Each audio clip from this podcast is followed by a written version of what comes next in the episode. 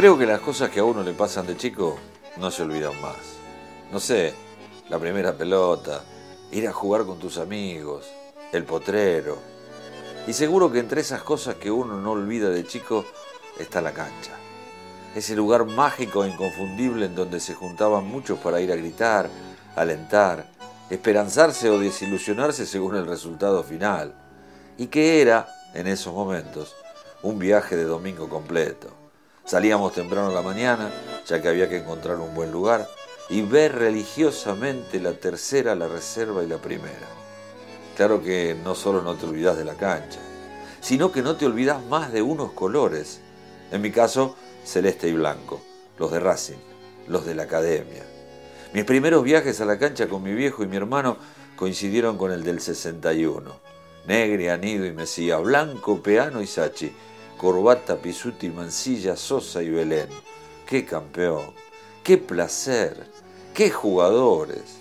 Yo era muy loco, casi fanático de Federico Sachi y el marqués Rubén Sosa, pero me alegraba viendo al loco Corbata desparramando contrarios, al Tito Pisuti pegándole la pelota y a la habilidad casi mágica de la bruja Belén. Los colores no se fueron más, y el destino quiso que después tuviera la suerte de ponérmelos, y que antes de que me despertara, encontrarme compartiendo entrenamientos y partidos con el equipo de José. ¿Qué cosa? Era el mismo Pisuti que había visto jugar de pibe, ahora me enseñaba a jugar y a caminar por la vida. Por eso y por muchas cosas más, no me puedo olvidar del 4 de noviembre de 1967, el día en que Racing, mi Racing, jugaba contra el Celtic la final del Campeonato del Mundo. Porque en aquella época no era la Copa Intercontinental, era la Copa del Mundo de Clubes. Vuelvo al 4 de noviembre, Montevideo, el Estadio Centenario, partido durísimo, con expulsiones, con golpes, con un montón de cosas que a ninguno de nosotros nos gusta, pero a muerte, con todo. Y yo salí a copar la parada, me hice el guapo ahí, me comí un garrón y me echó. Yo no había hecho nada, obviamente. Después me llevé a uno de ellos, porque si no me echaba a mí solo. Y llegó el gol.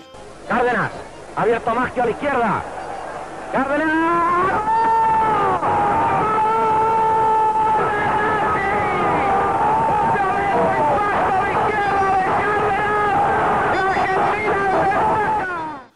Del Chango Cárdenas. Esa pelota que voló después del zurdazo y que se clavó en un ángulo y la carrera del Chango para abrazarse con Pisuti y Racing para gritar el gol. El sueño se había hecho realidad. Racing, mi Racing era campeón del mundo. Yo sé que hace mucho tiempo. Yo sé que era en blanco y negro. Pero no me importa. También en blanco y negro son aquellas cosas que sucedieron cuando era muy chico y no me las voy a olvidar más. Gracias Racing por tanta alegría. Gracias por este recuerdo que está metido en mi corazón.